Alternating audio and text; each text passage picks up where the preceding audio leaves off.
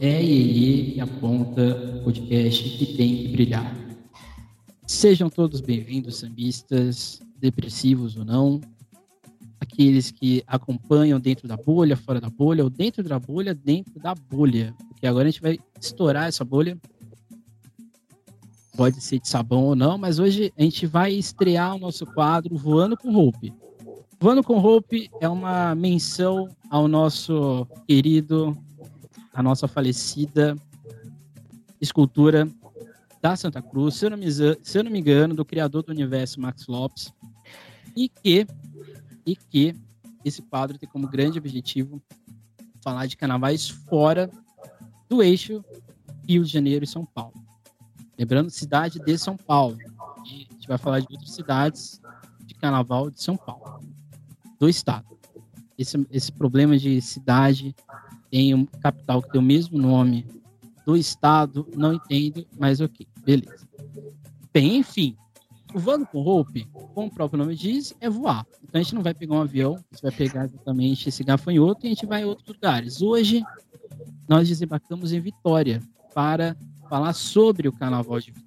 Esse carnaval que cresce ano a ano, não só em estrutura, mas principalmente visibilidade.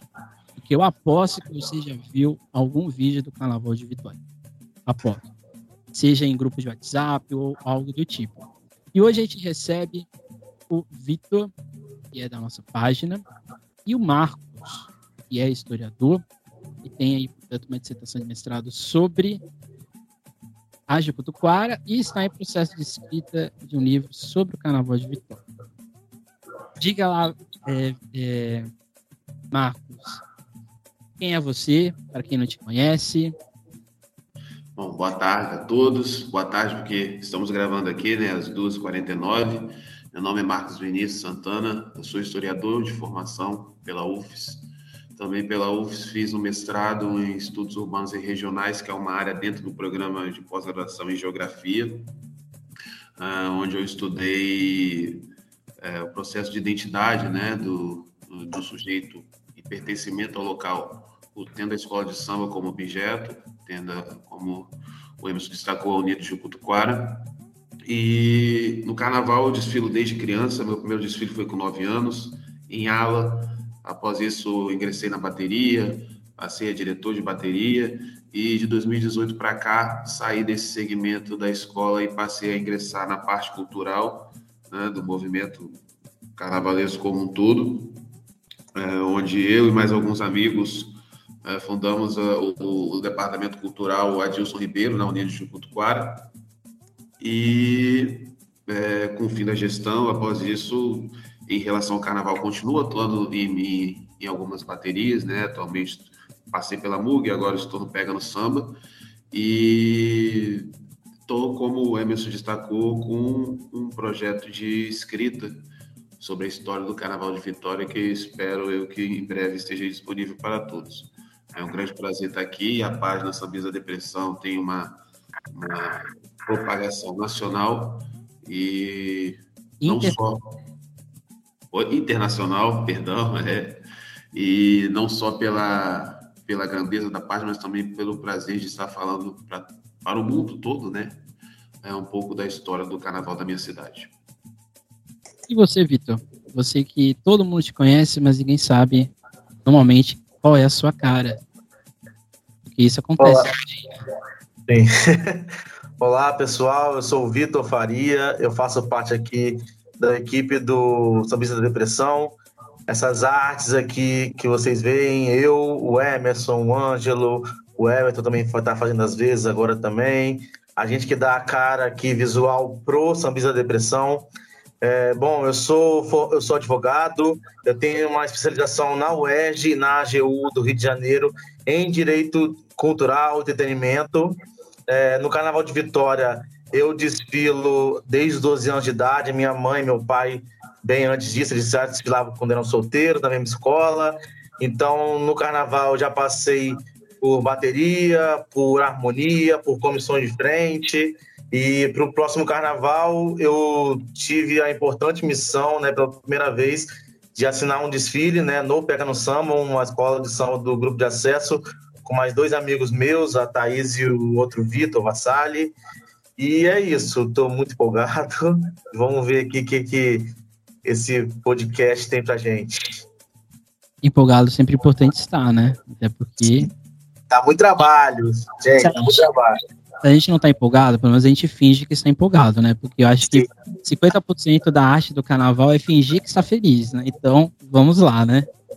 E Sim. fui eu, Emerson, e eu falei meio assim, quando, aquele, aquela típica frase, né? Ano que vem não quero assumir nenhum compromisso. Um mês depois recebi esse convite. Eu falei, ah, gente, pelo amor de Deus. Aí foi, tô aí até hoje. A vida é feita de surpresas. Sim. Pelo menos é uma surpresa, eu acho que é agradável, né? Bem, primeiramente, eu acho que para é, para quem é de, do carnaval do Rio, de São Paulo, existe mais ou menos uma, uma visualidade de como que surge esses desfiles, né? Rio de Janeiro tem ali a Praça 11, depois a gente vai indo ali para a região ali da Tiradentes, a gente vai caminhando os lugares, né? Também tem Tridente, o Sambódromo ali da Marquês de Sapucaí. Em São Paulo, a gente sabe que tem exatamente ali a região da São João, a Anhangabaú, e depois a gente vai ter a Tiradentes e por fim a gente vai ter o AMB. Na verdade, São, é, no Rio é Presidente Vargas. Eu falei aqui, cometi um equívoco. Mas, como que exatamente se desenvolve o Carnaval de Vitória? Porque Vitória, de certa forma, é uma cidade portuária, então ela está num fluxo bastante intenso, querendo ou não, ali na década de 10, década de 20, querendo ou não, também tem um fluxo interno é intenso com o que está acontecendo fora é, do seu limite, né? Então, como que se desenvolve essa folia em Vitória, né?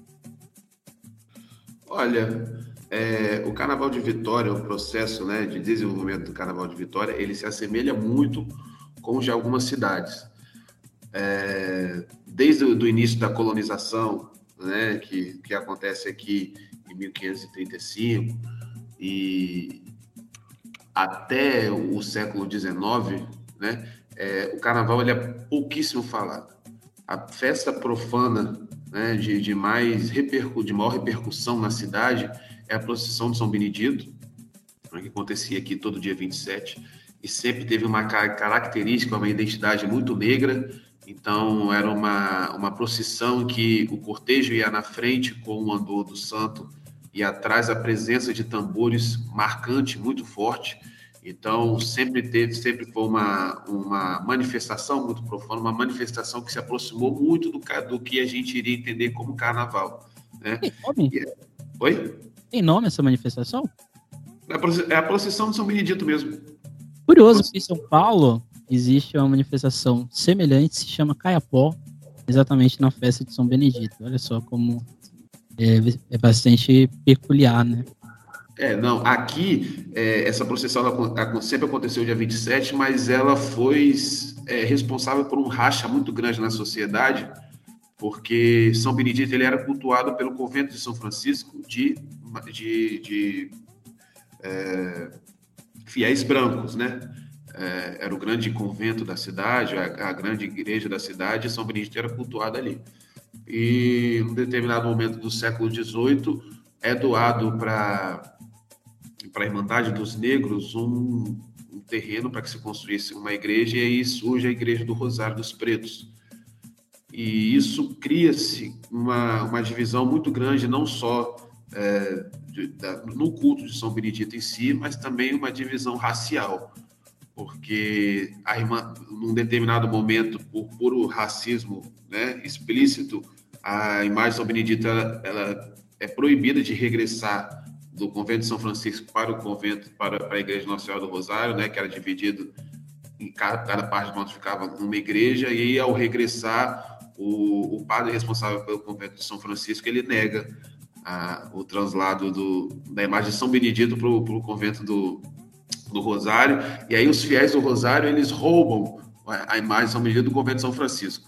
E, e, aí acontece uma rivalidade muito grande que ela fica, é, ela faz parte da sociedade e dura até o século XIX, que é a divisão entre Peruás e Caramurus. A Irmandade do Rosário, ela tinha cor azul, e a Irmandade do, de São Francisco, a cor verde. Então eles se provocavam apelidando um ao outro de peixe de, peixes de baixas qualidades. Né? O azul era o peruá, que eram os negros do Rosário, o caramuru, os brancos do, do São Francisco. E essa, eu, eu, digo isso porque essa presença muito forte de tambor, do tambor, né, do cortejo do, de São Benedito, era, de certa forma, uma reafirmação da cultura negra, né? É, a, a, procissão do, dos peruás do Rosário com a presença de elementos negros era, de certa forma, é, mostrar a, a, diferença que eles tinham em, em, no culto a São Benedito, que é, obviamente, por, uma grande identificação pelo santo ser negro, né? É, é, é um ex era, era filho de ex-escravizados italianos, né, da, da cidade de Palermo, então, essa, essa profanidade, né, entre aspas, dizendo, essa presença de tambores que, que eu costumo dizer que é o embrião para o Carnaval de Rua de Vitória, tem uma, uma, uma parcela de identidade negra muito forte. E aí o carnaval que a gente entende, né, esse carnaval de rua, que, que é o carnaval que a gente conhece como hoje, ele vai acontecer também num processo de transformação urbana que o Rio de Janeiro também passa que é aquela coisa de, da expansão urbana, de você tentar, de alguma forma, se tra travestir de Europa, né? aquela coisa do, do da Belle Époque, né? Da, das grandes cidades, das grandes avenidas. Vitória passa um processo igual no, na segunda metade do século XIX. E a, aqui a gente tem também a destruição das favelas numa região que a gente conhece hoje como Vila Rubim, era a cidade de Palha é, a região do Campinho, que passou a ser o Parque Moscoso. Então, essas pessoas que, de alguma forma, perderam suas moradias, elas ocuparam os morros da cidade. E aquela nova elite, nova entre aspas, que estava se formando, que queria, de alguma forma, seguir o modelo de, de europeu de ser, passa a brincar o seu carnaval naquele estilo, né, do, dos grandes bares de Veneza e etc. E, em contrapartida a isso, o povo do morro também tinha a sua, a sua forma de brincar o carnaval. E essa, for, essa forma de brincar o carnaval, essa forma popular, ela é muito ligada e muito semelhante às procissões São Benedito. Né?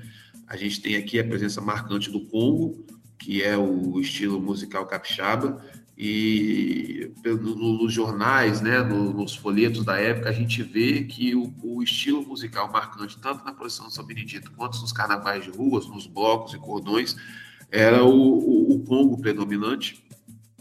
Uh, e, e, isso, se, é, essa divisão social, apesar de Vitória ser uma cidade extremamente pequena, se a gente for comparar em relação a Rio de Janeiro, São Paulo, as grandes capitais do Brasil, é, essa a, a, segregação na forma de brincar o carnaval, de fazer o carnaval, ela é muito nítida. Se eu for ficar falando assim do carnaval como todo vai demorar muito tempo, então vou dar um pulo já para as escolas de samba, que também é um processo muito curioso e único aqui em Vitória, porque existiam aqui na, em Vitória um, instituições chamado, chamadas de batucadas. E o que eram as batucadas? Elas não eram instituições que existiam apenas no carnaval, elas tinham sede própria, elas, elas promoviam bailes, né, é, excursões, e, isso em, em, em favelas, em morros, etc. E elas se constituíam como um espaço realmente de sociabilidade daquele, daquela determinada comunidade. Mas o que a gente nota nas batucadas é que existia uma certa segregação, mesmo que elas estivessem em, em comunidades é, teoricamente carentes, né, em, em, em, no morro. É, existia uma, uma segregação muito grande com algumas profissões, ou se você não tivesse profissão. As batucadas elas não cantavam samba, por exemplo. Existia uma, uma presença muito forte de instrumento de sopro nas batucadas. Então era uma coisa um pouco mais organizada, tentando a todo tempo se, se desvencilhar do carnaval de rua, dos cortejos, dos blocos de sujos, né, como, como costumava se dizer, e se aproximar muito mais dos grandes clubes da cidade, né, do asfalto. Então, as batucadas, elas tentavam a todo tempo serem uma representação dos grandes clubes da cidade. mesmo que isso fosse dentro do próprio morro. Ah, as batucadas só tinha gente com dinheiro? Não. Mas eles tentavam, de alguma forma, ter, manter um nível de organização baseado no estatuto, que também era segregador dos clubes.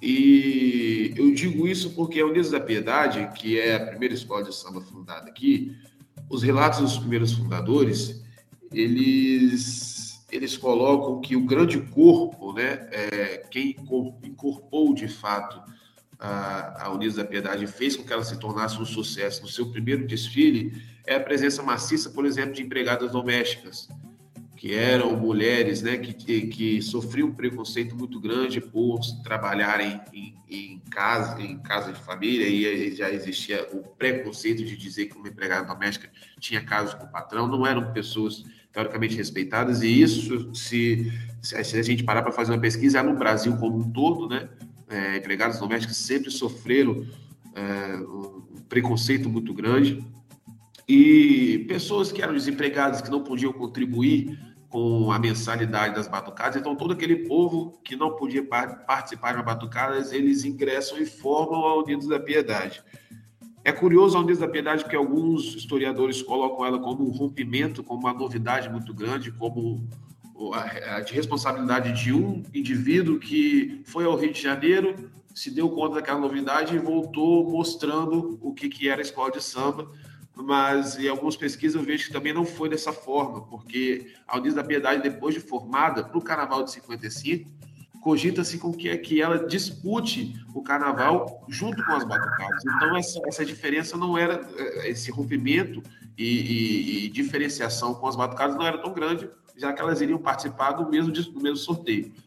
É, ela só não participa porque, por ser uma, uma instituição é, criada em janeiro, para, para o carnaval não existia verba destinada. Então ela desfila só como apresentação, só que aquele estilo popular de ser da, da, da Unidos da Piedade, de você levar todo mundo sem, sem, muita, sem muito critério, e você podendo desfilar numa instituição é, sem, sem muita segregação, como eu disse, ou sem, sem, sem, muito, sem muita burocracia, fez com que esse movimento de escola de samba surgisse em outras comunidades de Vitória.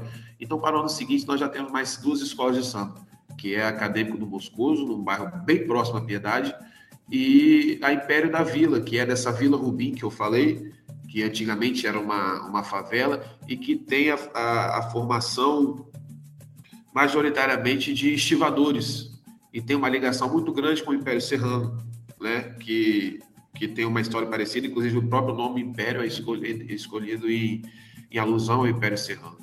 Então, essa formação do Carnaval de Vitória, ela tem né, essa carga social e racial muito grande. Inicialmente, é, é, um rompimento com as batucadas, mas não um rompimento tão forte. Esse rompimento se dá, de fato, já nesse segundo ano. Então, as escolas de samba aqui, elas não surgem do nada, né? Uma referência clara ao Rio de Janeiro, então, elas são, de fato, filhas né, ou dissidentes dessas batucadas que são que eram instituições é, propriamente capixabas, unicamente capixabas, e que com a popularização do carnaval, do, do, do carnaval de escola de samba, elas, elas somem com o tempo. Né? É, a Piedade, ela, ela vigora como uma grande escola de samba por décadas, Surgem escolas de samba em Vila Velha, como a Unidos do Ibis. Ibis é um bairro que tem em Vila Velha. É, surgem escolas de samba na Serra e outros locais é, da Grande Vitória como um todo.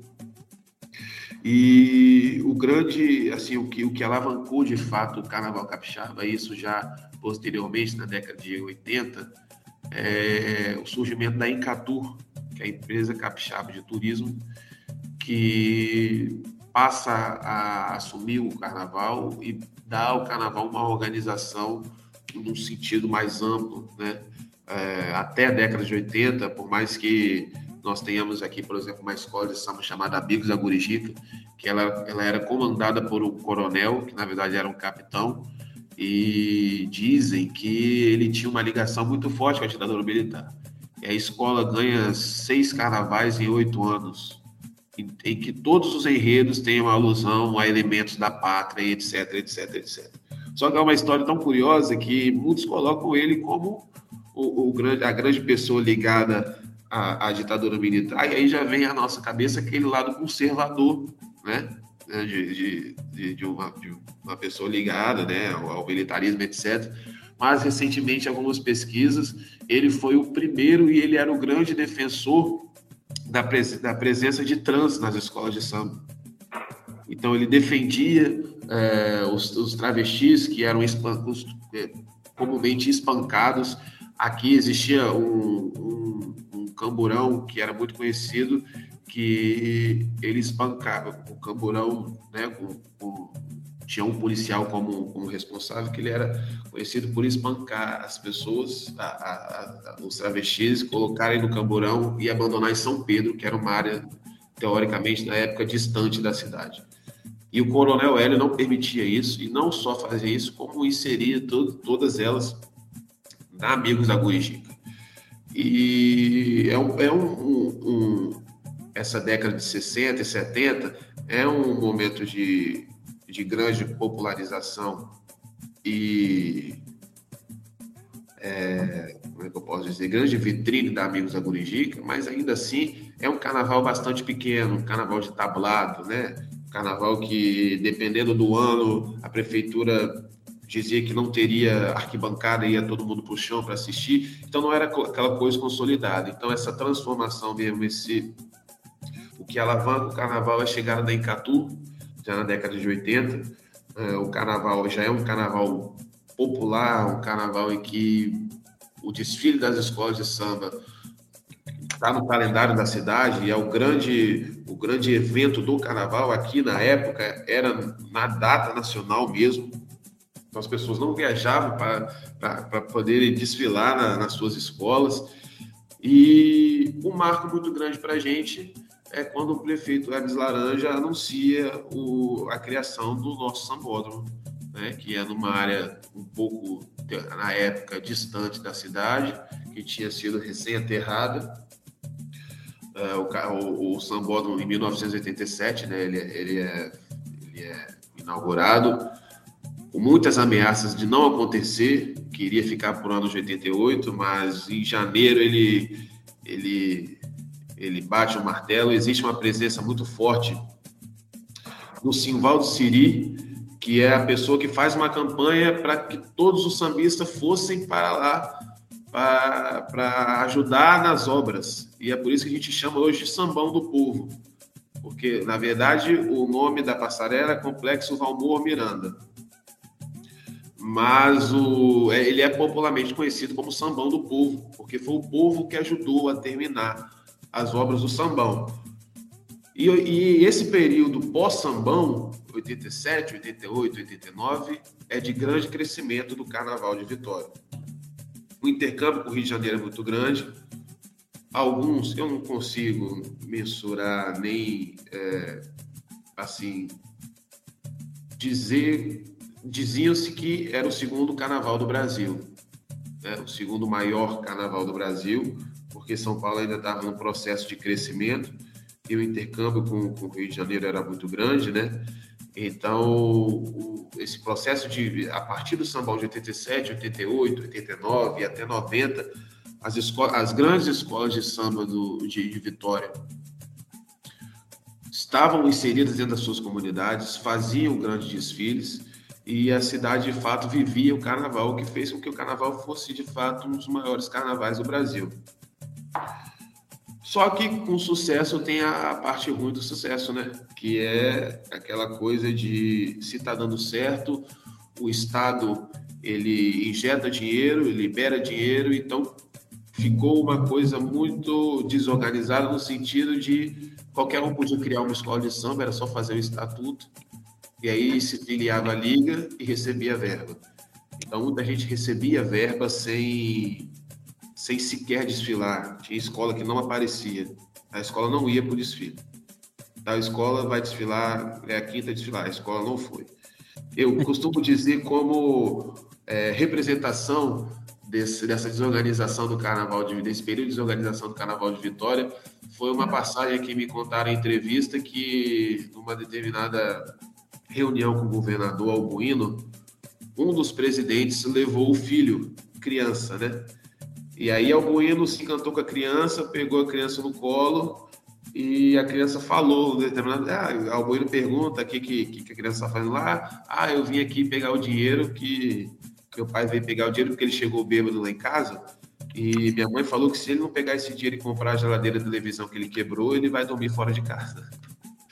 E esse presidente é justamente presidente de uma dessas escolas que, em determinado momento, não chegou a desfilar. Então, a gente chegou a ter 50 escolas de samba. Você imagina, uma cidade que é uma ilha. Então, é, só pra... 50...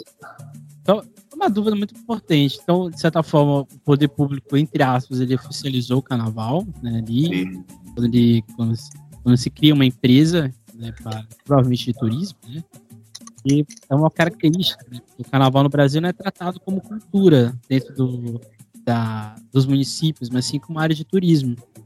Eu acho que muita gente pensa, não, o carnaval é cultura, de fato é. Mas dentro do, das empresas, dentro das prefeituras, é uma parte do turismo, né? Sim. Então, de certa forma, o poder público, quando ele vê tanta escola assim, não faz nada. Fica ali só fazendo a egípcia, literalmente, por que está acontecendo. É isso. Isso. E o que, que aconteceu com essas escolas? Elas, algumas existem ou algumas já deixaram de existir?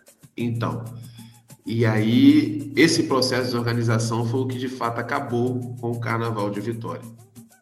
É, não existia, obviamente, prestação de contas, liberava-se dinheiro, as escolas não apareciam, e aí o, o prefeito que ele assume em 1992, ele retira o desfile das escolas de samba do, do calendário oficial de Vitória para o Carnaval de 93. 93 nós já não temos. Então, assim, é um apogeu que ele começa em 87, só que cinco anos depois já não tem mais desfile. E foram cinco anos sem desfile por aqui, a gente só retorna em 98, e esses cinco anos foram, assim, primordial para sepultar algumas escolas, a maioria não voltou, né? É, algumas conseguiram retornar em 98 porque continuaram com a cultura de carnaval e de desfile dentro dos seus próprios bairros. Um exemplo é a Jucutuquara. É, a Jucutuquara, já em 93, ela desfila como, como bloco em seu bairro mesmo. Você está para lá. Ela desfila, ela desfila como bloco dentro do seu próprio bairro, aí quando o carnaval volta em 98, ela já está estruturada. É, Novo Império tinha uma presença, uma, uma cultura muito forte de roda de samba no bairro, e eles conseguiram manter a quadra alugando a quadra para grandes bailes funks. Então, querendo ou não, era uma verba que entrava para a escola e que podia se fazer algumas, alguns eventos. A Piedade, da mesma forma, a Piedade fazia feijoada mensalmente, anualmente. Então, a cultura da escola de samba, ela sobrevive em alguns locais. O carnaval volta em 98 como promessa de, de reeleição do prefeito Luiz Paulo. As escolas elas desfilam não mais no sambão que estava abandonado, mas é numa grande avenida do centro da cidade. E principalmente elas não recebem verba, elas recebem cachê. Eu tinha um sambódromo, mas não foi utilizado. Não foi utilizado. No retorno não tinha, não tinha condições, porque o sambódromo ficou cinco anos abandonado. Ah. Foi abandonado mesmo, de fato, uma estrutura que. Então, e aí época... não. Sim, para falar. Então, na época, ele era meio que um elefante para a prefeitura, porque ele existia, então não se preocupou, por exemplo, em reestruturar ele ali de início? Não, ele, ele chegou a ser usado, a, a parte do camarote chegou a ser usado como escola, é, para poder economizar manutenção.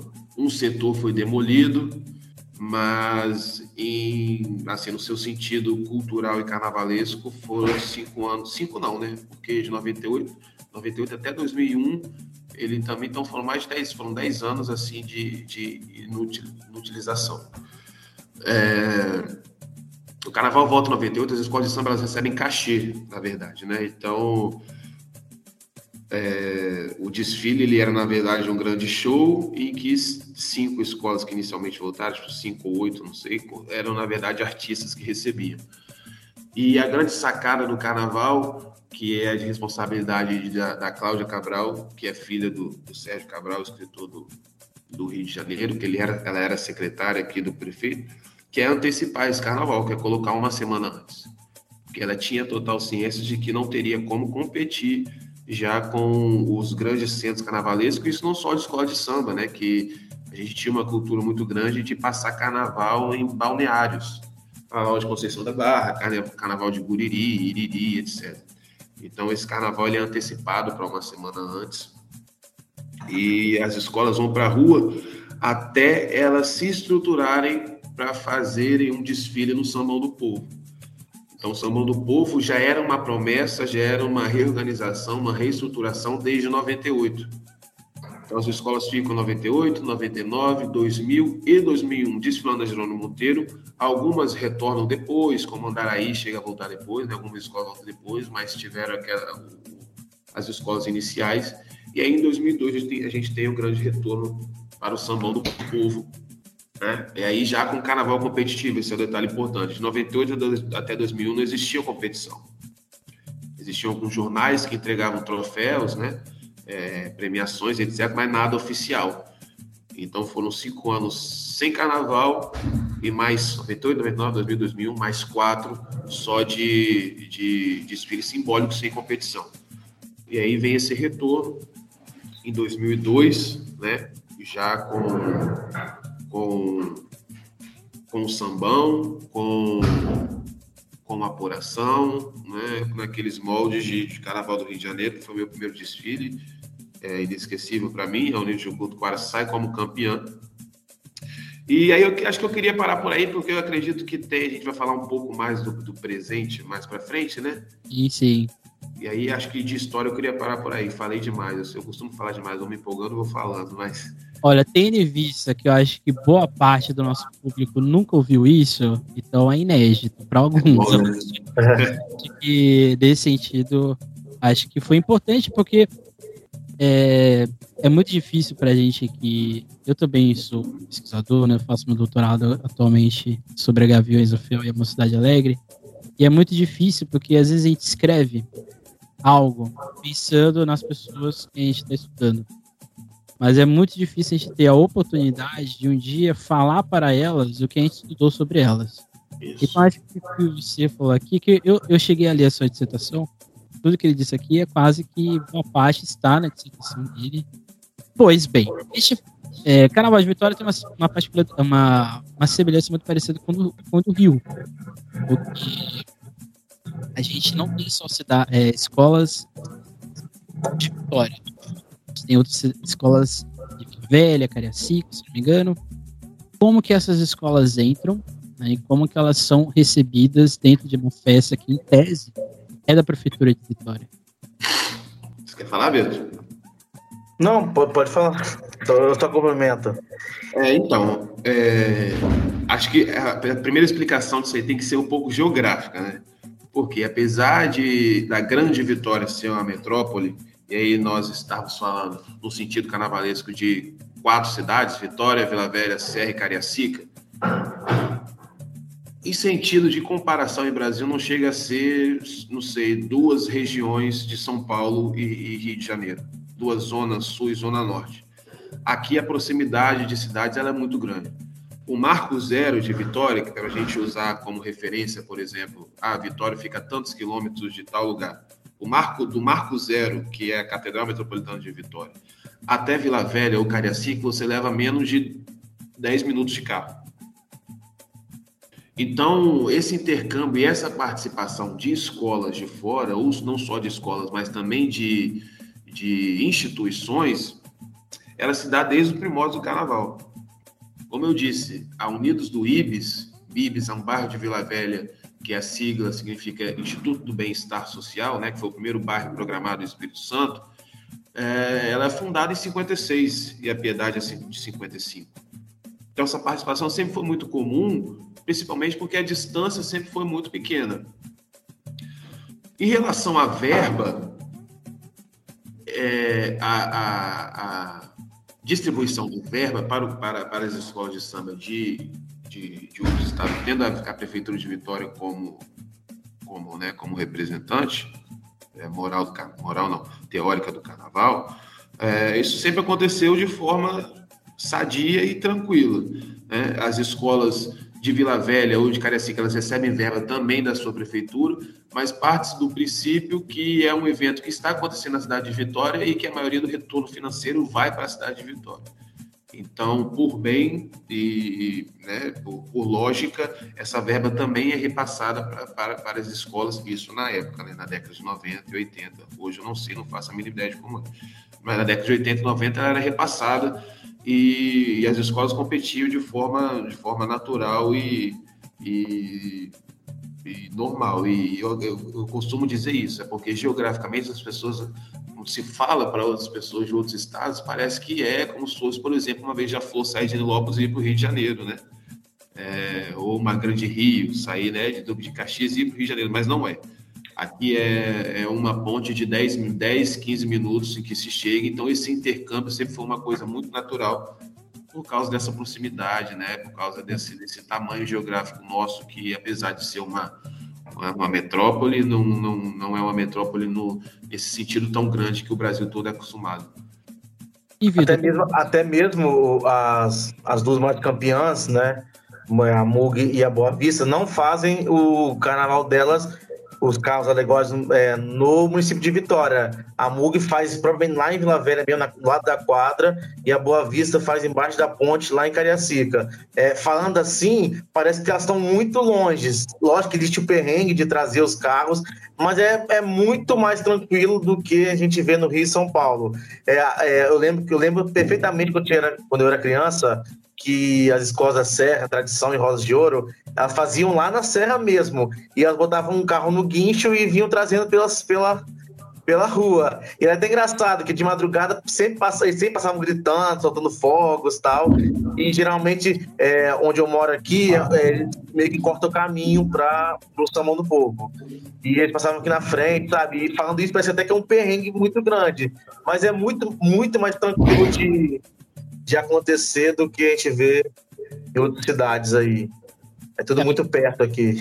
É importante para o nosso público, talvez nunca tenha ido para Vitória. Vitória é uma ilha, né? Então, talvez para as pessoas, né, tá falando ponte e tudo mais, é por causa de uma ilha, né? Senão. Já pensou vir de barca? Seria uma coisa bastante interessante. Uma barca que ia direto ali, direto na, no São Os carros, os carros da, Boa, da Boa Vista são feitos embaixo de uma ponte daqui. Exatamente embaixo mesmo. E tem uma coisa interessante, né? Você disse que hoje são talvez é, duas grandes é, vencedoras, né? A que se atribui a isso? Essa, porque duas escolas que em tese estão fora é, de Vitória conseguem ter esse protagonismo hoje tão proeminente? É porque elas são de fora de Vitória ou, ou existe um outro motivo?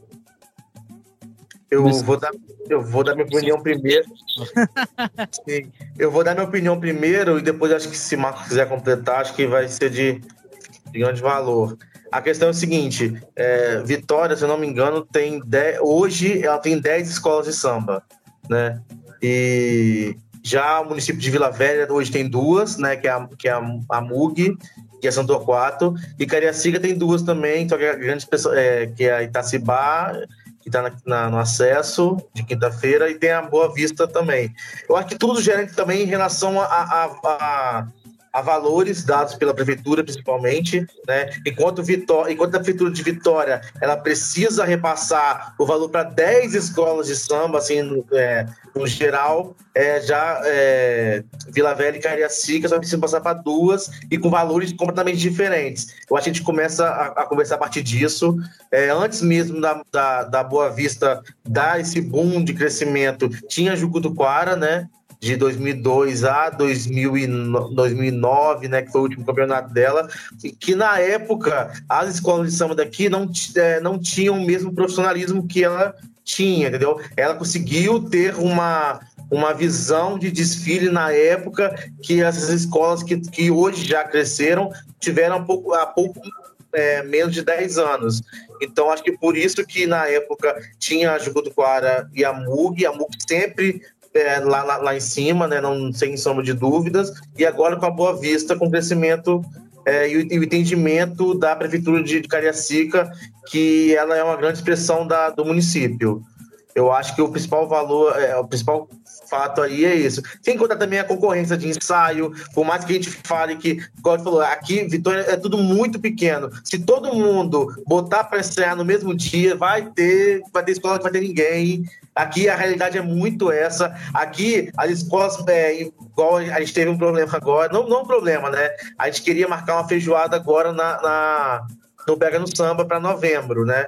Só que a gente teve que ver com as outras escolas primeiro quem ia fazer um evento naquele dia para não conflitar. Se fosse qualquer outra cidade, isso não ia ser problema nenhum. Mas aqui a gente tem esse grande problema, a questão de público também. Que é o meu. O público que você vai ver de manhã numa feijoada é o público que vai estar à noite também na, lá na quadra da MUG. Assim, lógico, com diferença de pessoas, mas a realidade daqui é muito essa, porque a gente aqui, querendo ou não, a gente é uma metrópole muito pequena em relação ao resto. Então a, gente, então a gente vê essa diferença aqui. Então as que mais destacam aqui é que recebe mais atenção, que tem essa questão de público também. Eu, eu assim, eu não, não me envolvo muito com o carnaval atual nesse sentido de, de no sentido político e de organização. Minha parte sempre foi uma parte histórica ou de bateria, né? Então não, não tenho tanta propriedade para falar nesse sentido. Mas além do, do, do que Vitor fala no sentido de verba, eu acho que no sentido de representação, uh, tanto a Boa Vista quanto a MUG, elas são grande, as grandes representações carnavalescas de suas cidades, né? as grandes referências. Então, por mais que a, a Vila Velha hoje tenha São Torquato e recentemente Cariacica tenha voltado com a União Jovem de Itacibá, a nível de organização, de representação de grande escola, elas são as grandes referências, né? E, e aí toda essa população dessa cidade, não só no desfilar ou no comprar fantasia, mas em participação de eventos e ensaios, é, vão procurar naturalmente essas escolas. É, e isso passa por um projeto de organização, né, de estruturação como referência, que da MUG já vem de muito tempo. A MUG ela é vice-campeã do carnaval em 90 e desde que o carnaval voltou a ser competitivo, ela é a grande rival do Jucutuquara e ela usa desse, desse poço de grande rival é, e de naturalmente como referência de grande escola Carnaval Capixaba e constrói uma quadra que é um patrimônio que hoje nenhuma escola de samba tem aqui no Espírito Santo.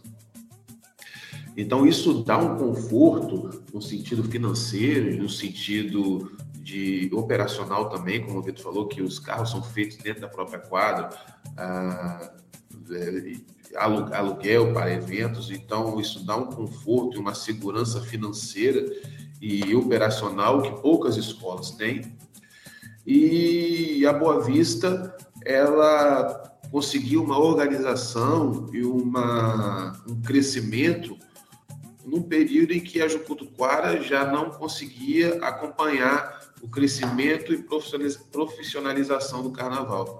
Quando a Jucutuquara é campeã em 2009 e a Boa Vista em 2010. De 2010 para cá só deu bug Boa Vista. Né? Então a Boa Vista ela entra ali como a grande, a nova grande concorrente do carnaval e nesse meio termo ela se configura não só como no, no jargão como a escola usa, mas ela é o orgulho carnavalesco de Cariacica. Né?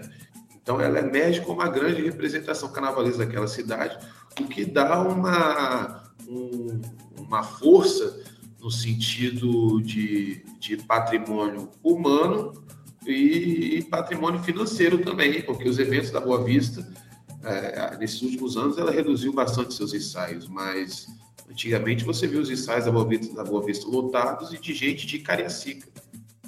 Então é, eram pessoas que, que nunca viveram aquilo ali no, no, sentido de uma escola de samba grande que ali estava vivendo. E aí se incorporou à escola, passou a fazer parte da escola, né? É, e aí esse, essa, essa organização, né? Essa, esse embarque na profissionalização do carnaval fez com que essas duas escolas hoje se, se tornassem as grandes potências, curiosamente, no carnaval realizado em Vitória. É, então, nós, nós vamos aí para 2010, carnaval 2022, e já 12 anos sem uma, uma escola de samba da cidade ganhar o carnaval, tendo Boa Vista e Mundo como potência. Isso é bastante curioso. e tem até, tem até uma. Toda vez que vai ter apuração, a gente sempre brinca aqui, né? Que tem, rola uma fofoca que ah, a prefeitura de Vitória falou que vai pagar para a liga para uma escola de samba de Vitória ganhar. Todo, Todo ano essa, essa fofoca aparece e tem 12 anos que ela nunca acontece. E, aí a resposta dessa fofoca é o seguinte: o prefeito quer, mas as escolas de Vitória não querem, porque o, o carnaval que as escolas de Vitória colocam na avenida não chega a competir com a Vista e Mug. Então, assim, pode até o presidente do Brasil querer. Não, presidente não. Pode até que o governador do estado queira uma escola de Vitória campeã, mas o, o distanciamento no sentido carnavalesco, né, na, na parte de desfile mesmo, é uma distância muito grande. E como que a gente pode não, porque isso é bastante. É muito curioso mesmo. Porque é muito difícil a gente ter uma hegemonia, por exemplo, no Rio de Janeiro. A gente teve recentemente a Beija-Flor ganhando durante muito tempo, mas ela não, foi, não ficou hegemônica durante muito tempo, né? Então. E assim, isso acontecesse isso no Rio de Janeiro, sei lá, Grande Rio Virador e Beija-Flor ganhassem 10 anos, isso ia gerar uma, uma revolução, né? Um, ou gra grandes problemas é, resolvidos em maneiras nada democráticas. Sim.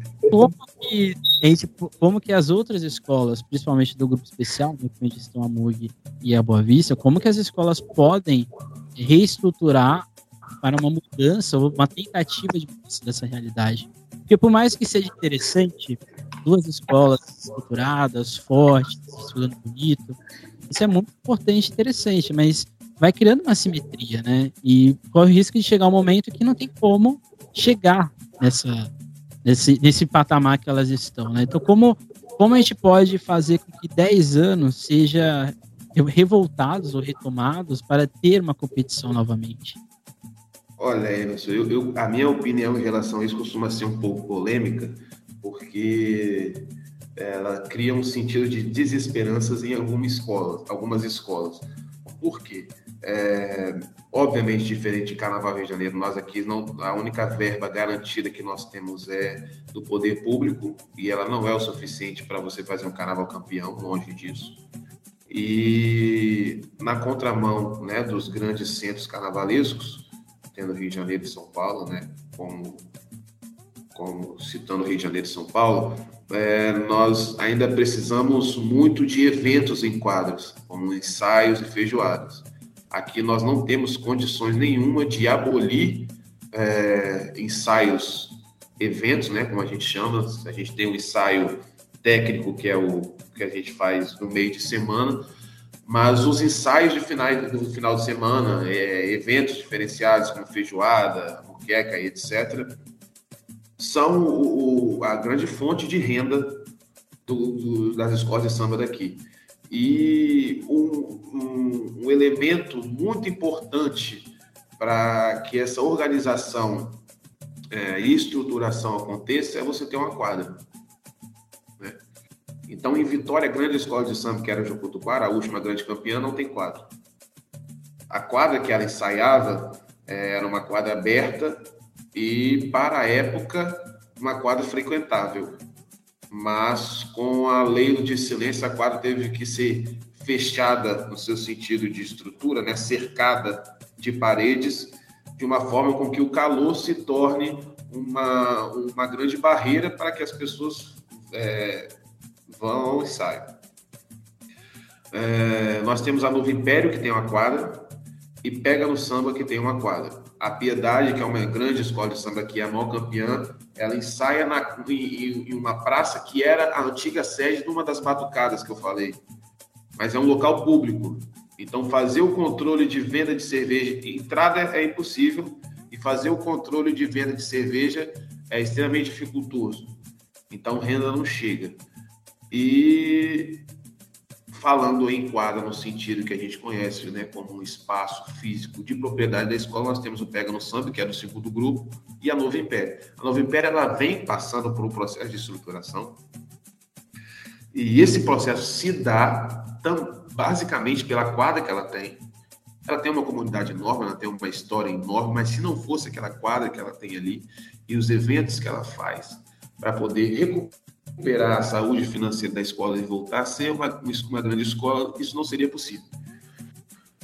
Então, nesse sentido, posso estar sendo um pouco polêmico aqui, mas eu acho que encaminhado para voltar a ser campeã do carnaval de Vitória é a Novo Império, movida principalmente pela quadra que ela tem e por estar usando desse espaço físico para inserir a sua comunidade de volta na escola e principalmente movimentações financeiras para recuperar né, a, a, a, saúde econômica e voltar a, a vigorar dentre as, a, as grandes escolas do carnaval.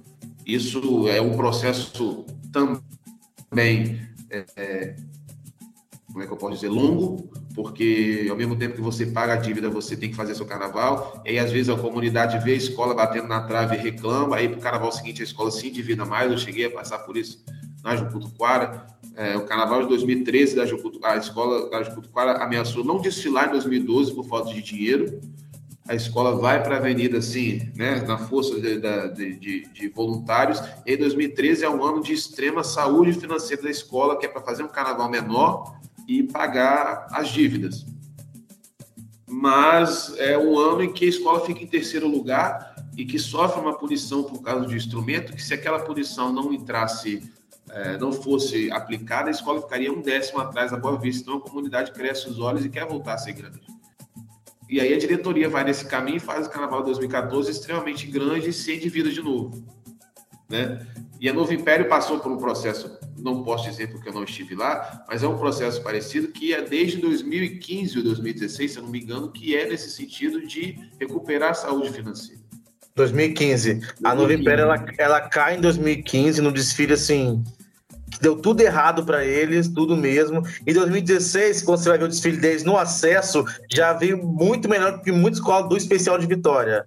Eles em poucos meses eles conseguem transformar a escola que já vinha desde 2000, de 2002 a 2015 fazendo desfiles irregulares, subindo, caindo, tá no especial, fica nunca tendo uma posição boa e quando fica, querendo ou não, é por uma ou é por, uma, por um deslize de alguma escola que está lá em cima e a partir de 2015, que a escola cai e assume uma nova presidência, eles transformam a escola assim de uma da água para o vinho. E de 2016, quando eles estão no acesso e sobem nesse ano também, até hoje, eles já vêm numa crescente assim exponencial. E hoje, para quem aqui vive o carnaval e tem uma tem um entendimento do, do que é o desfile, entende que a Nova Império é a, hoje é a que mais tem chances de, vo, de voltar com o título para a cidade de Vitória. É importante dizer também que nós não estamos aqui advogando e nem endeusando uma, uma administração, né? Porque a Nova Império é uma escola gigante e a atual gestão tem diversas críticas, inclusive de pessoas que tem uma representatividade muito grande dentro da escola. Então, o que acontece dentro do Império, eu não sei, não, não faço parte, mas eu digo que a, a trajetória que eles vêm fazendo desde 2016, ao meu ver, é, se aproxima bastante do que uma escola de samba de Vitória deve fazer para voltar a ser campeã do Carnaval. Ah, Marcos, uma escola sem quadro nunca vai conseguir? Não, não é isso. Mas hoje é, no sentido operacional e de construção de carnaval, no sentido financeiro falando, o espaço físico para que você tenha é, uma captação, não só no ingresso, mas no bar, venda de cerveja e aluguel, ele é primordial. Nós não temos uma verba de uma, de uma, uma verba fixa, né, igual São Paulo e Janeiro, que, que a, as emissoras já depositam ali e você já pode abrir seu carnaval de alguma forma.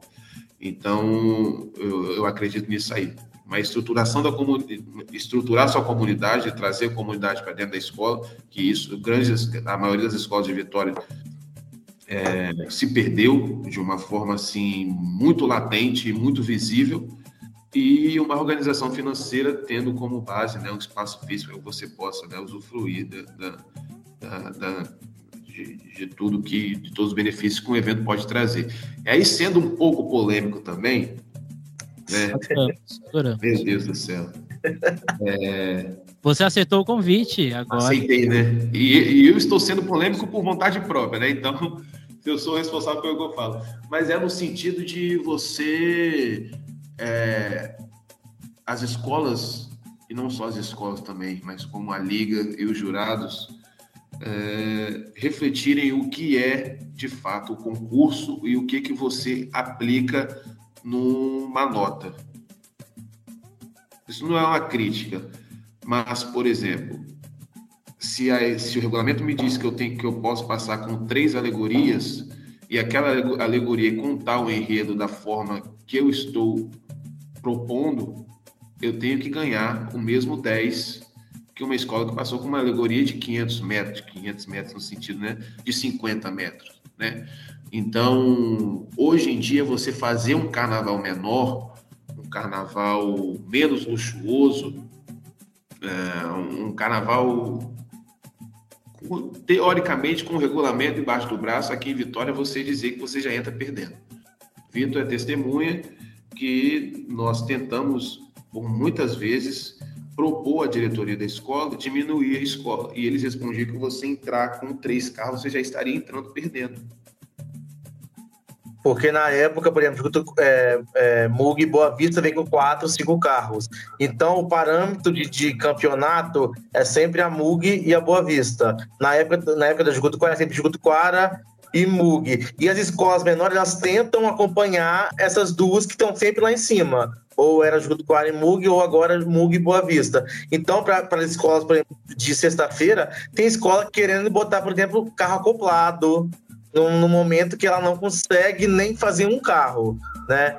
Então eles sempre olham lá em cima, ah, elas estão ganhando, mas eles não entendem o, que o ganhar deles não, não é só no desfile. Eles têm um trabalho durante todo um ano, toda uma preparação para poder chegar ali, que ali é a consequência do que eles trabalham.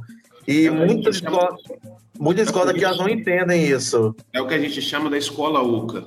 Ela quer fazer o carnaval a partir de janeiro, um carnaval no tamanho que ela não tem condições de fazer e viver uma realidade de desfile que acontece só naquele mês até o carnaval, né?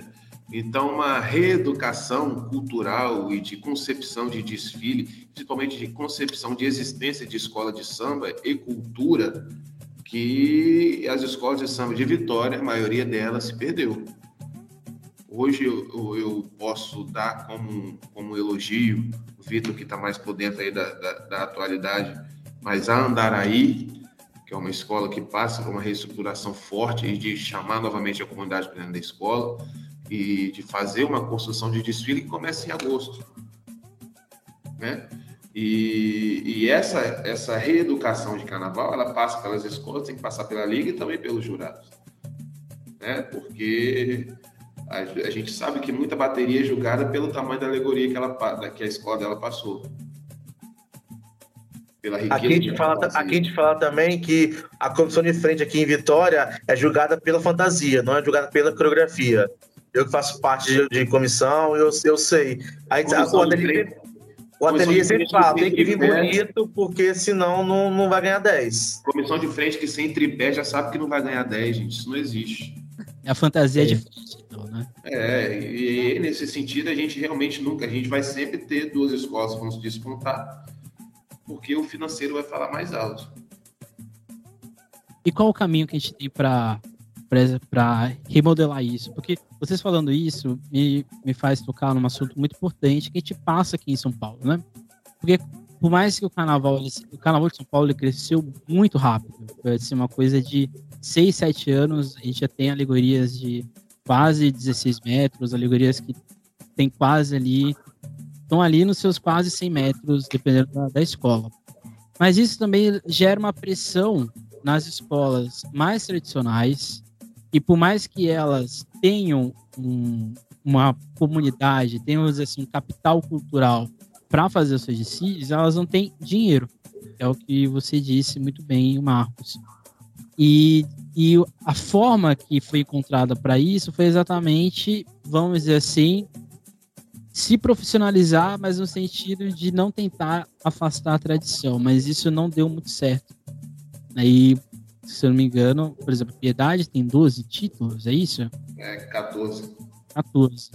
E assim, uma escola de 14 títulos, que provavelmente deve ter uma, uma torcida, se não muito grande, mas uma, um público que conhece a escola, né? Como você Sim. vai como você reestrutura uma escola tão antiga para ser exatamente esse modelo que já é quase inatingível de a ser feito assim a longo prazo. Né? Então, como a gente faz isso? Era uma reestruturação da liga? É uma prefeitura que tem que olhar mais com os olhos? Eu, eu aqui cito a prefeitura de São Paulo. A prefeitura de São Paulo, ano passado, aprovou um projeto de lei que toda escola de samba é, vai ter uma quadra e essa quadra vai ser com incentivo fiscal da prefeitura.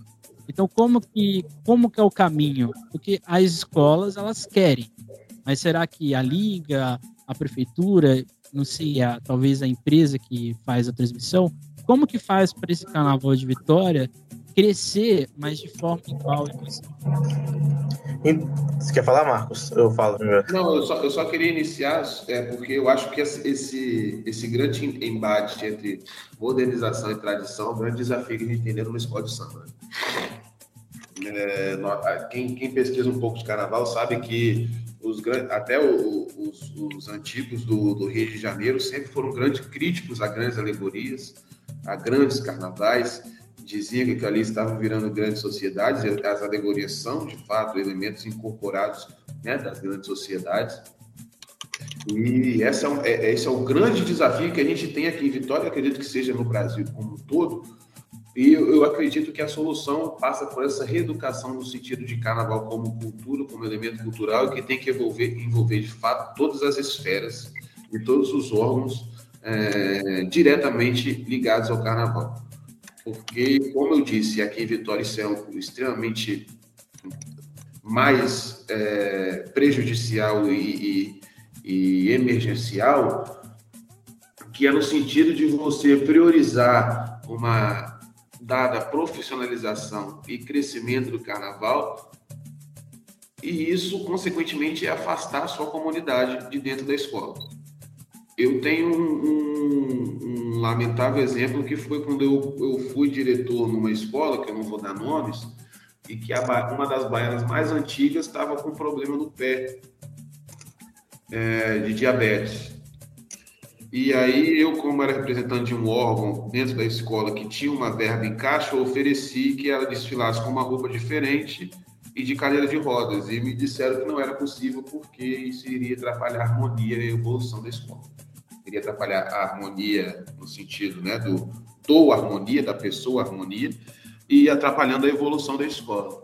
E aí eu, eu me coloquei de qual seria a inversão de valores que a gente está vivendo quem é de fato a escola que está vencendo, que exclui a sua baiana, priorizando a evolução da escola e ela desfilando ali com, sabe, giga, plasticamente linda, mas oca por dentro, né? Então eu acredito que essa aproximação e essa reeducação no sentido cultural e aí essa reeducação ela é totalmente ligada ao sentido de pessoas, de valorização de pessoas de valorização do trabalho de pessoas, na sua função dentro de escola de samba e divisão de funções, que tem que envolver todo mundo, tem que envolver a liga, tem que envolver o, o Estado com a flexibilização de leis, flexibilização de, de, de fiscalização, de incentivo financeiro e tem que envolver também a própria escola nesse sentido de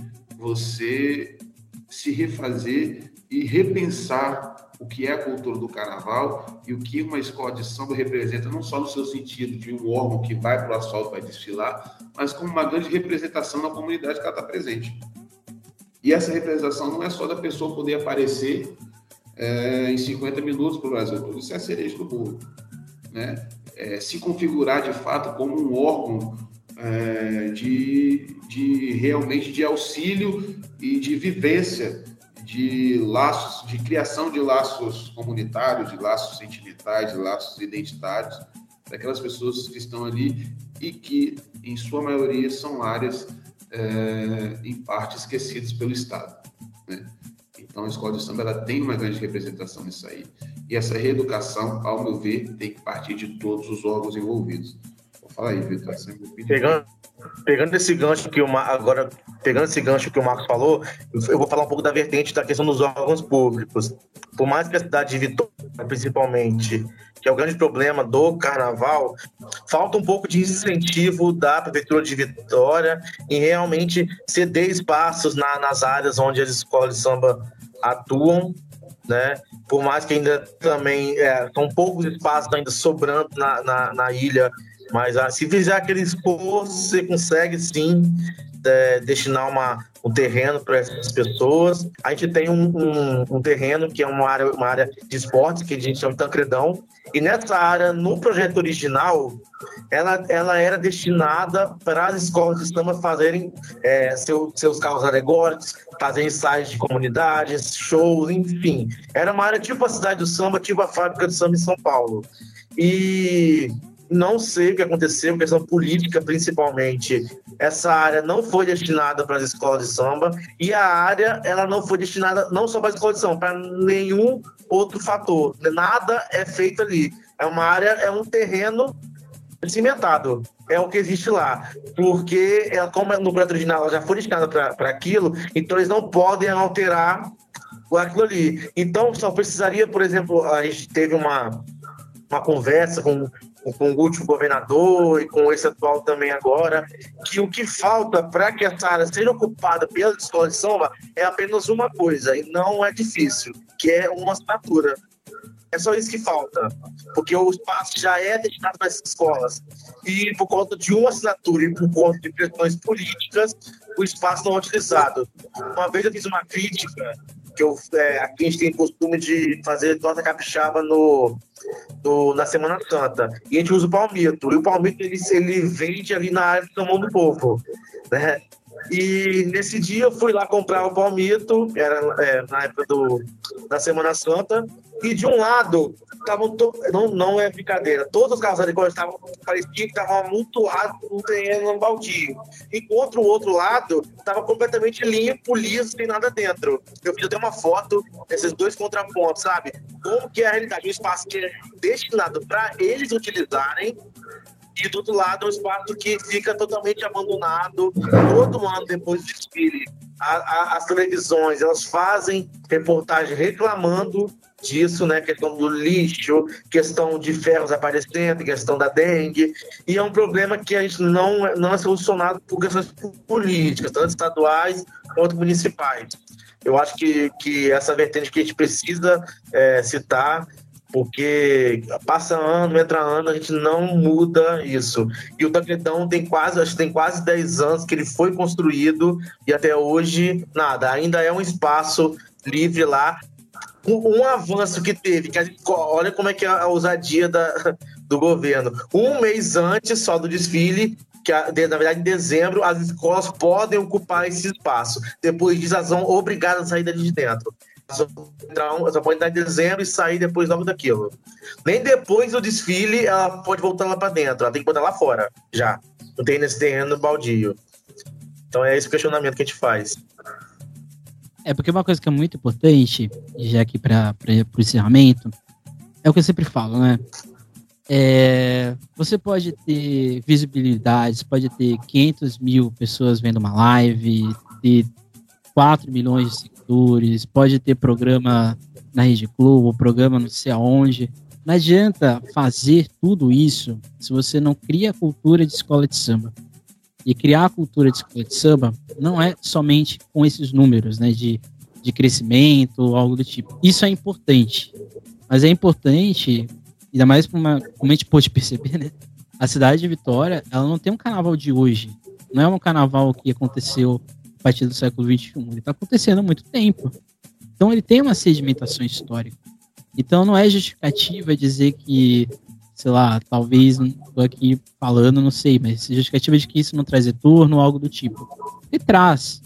Talvez não é um retorno gigantesco como o Carnaval do Rio de Janeiro, mas é um, tem um retorno. E, e a infraestrutura para qualquer cidade que faz carnaval é essencial. E se a gente não estrutura essa cultura de escola de samba na malha da cidade, não vai adiantar nada. Né? E... Mas eu acho que foi importante, mesmo que algumas coisas aqui sejam polêmicas, eu adorei o, o termo escola oca. Isso aqui eu vou adotar pro resto da minha vida. Esse aqui tem muita escola oca no Brasil, viu? Acho que é um fato muito importante. Um recado aí no final para quem está nos vendo, talvez sobre o carnaval do ano que vem, ou talvez sobre é, o futuro para esse carnaval de Vitória. Olha, o, o, recado que eu sempre dou foi o que eu falei muito, e falei várias vezes, né? Que é essa reeducação do carnaval no sentido de cultura, no, a reinterpretação das escolas de samba como órgãos comunitários, como é, organismos culturais vivos que, que funcionem é, o ano todo, né? Que a gente não priorize o desfile, não priorize a profissionalização, a gente olhe para aquela baiana que normalmente, que na maioria das vezes tem a participação na escola de samba como uma fuga, né, de uma, uma terceira idade que, que, que já, já não é tão não é tão legal, então a participação é, é uma distração. Para o ritmista, que é uma fuga do tráfico, né? A participação da passista, então toda a representação da, da escola de samba como um organismo cultural, um, um, um órgão auxiliador de tantas mazelas que nós vivemos na sociedade e que, obviamente, estão, estão e são muito mais latentes e nessas comunidades que vivem com essas vulnerabilidades e que, que as escolas de samba estão inseridas. É, queria mandar um abraço aí para o povo do Sambista Depressão, para todo mundo, né, que não é só para o Brasil, para o mundo como um todo, e convidar para que vocês venham assistir o Carnaval de Vitória, porque uma semana antes não atrapalha. Fiquei sabendo recentemente que talvez alguns grupos da Intendente Magalhães vão passar para uma semana anterior, mas quem aí não tem uma, uma ocupação ou uma, um compromisso já firmado, nosso carnaval uma semana antes começa na quinta. E apesar da, de, né, do, do, grande crescimento, a gente ainda vive algum, alguns espaços, elementos e, e vivências que se aproximam bastante do carnaval raiz, daquela coisa pé no chão, e por mais que nós passamos aí por várias dificuldades, vale a pena conhecer. Então fica aí o convite, o agradecimento pela oportunidade de a gente falar né, do povo do nosso carnaval, principalmente da história que é ainda um pouco conhecido, que a gente possa se encontrar aí em, lives e oportunidades futuras e no nosso carnaval daqui também. Gente, eu quero agradecer, principalmente ao Emerson, de estar abrindo essa oportunidade para outros carnavais fora do eixo Rio São Paulo, cidade, para poder mostrar nossa, nossa, nossa cultura de carnaval aqui também né? Falar de Carnaval de Vitória, para mim, sempre é um grande prazer é, mostrar nossas peculiaridades, nossas características, acho que são importantes a gente mostrar que o Carnaval, ele, ele em certas regiões, por mais que tenha aquela mesma essência, ele tem suas, suas características próprias, né? É agradecer mesmo, acho que esse quadro vai ser um sucesso, já está sendo, né? E é isso. Muito obrigado mesmo ao Marcos, ao Emerson, principalmente. Então é isso, gente. Esse foi o nosso episódio de hoje. Pouco longo, mas importante e necessário, até porque, de certa forma, um, acabou sendo também um debate. Semana que vem a gente vai voltar ao nosso ciclo de debates da Mãe Terra para discutir se o carnaval é de fato ou não um patrimônio. Será que ele é? Será que ele não é? Então, a gente vai tentar descobrir semana que vem. É isso, gente. Não deixe de seguir o Sambistas Depressão nas nossas redes sociais, Instagram, Twitter, Facebook. Aqui no YouTube, se você estiver vendo no YouTube, não deixe de curtir esse vídeo, compartilhar, comentar caso você ache uma coisa interessante ou não. Se você discordou, também estamos aqui para ouvir, talvez fazer aqui uma discussão saudável. E não deixe de ser membro, de ser membro não. Ser membro a gente não tem essa possibilidade, quem sabe no futuro. Mas não deixe de tocar o sino de notificações para receber os outros vídeos do nosso canal. É isso, gente. Até mais, até uma próxima. E nunca esqueçam e nunca deixem de sambar.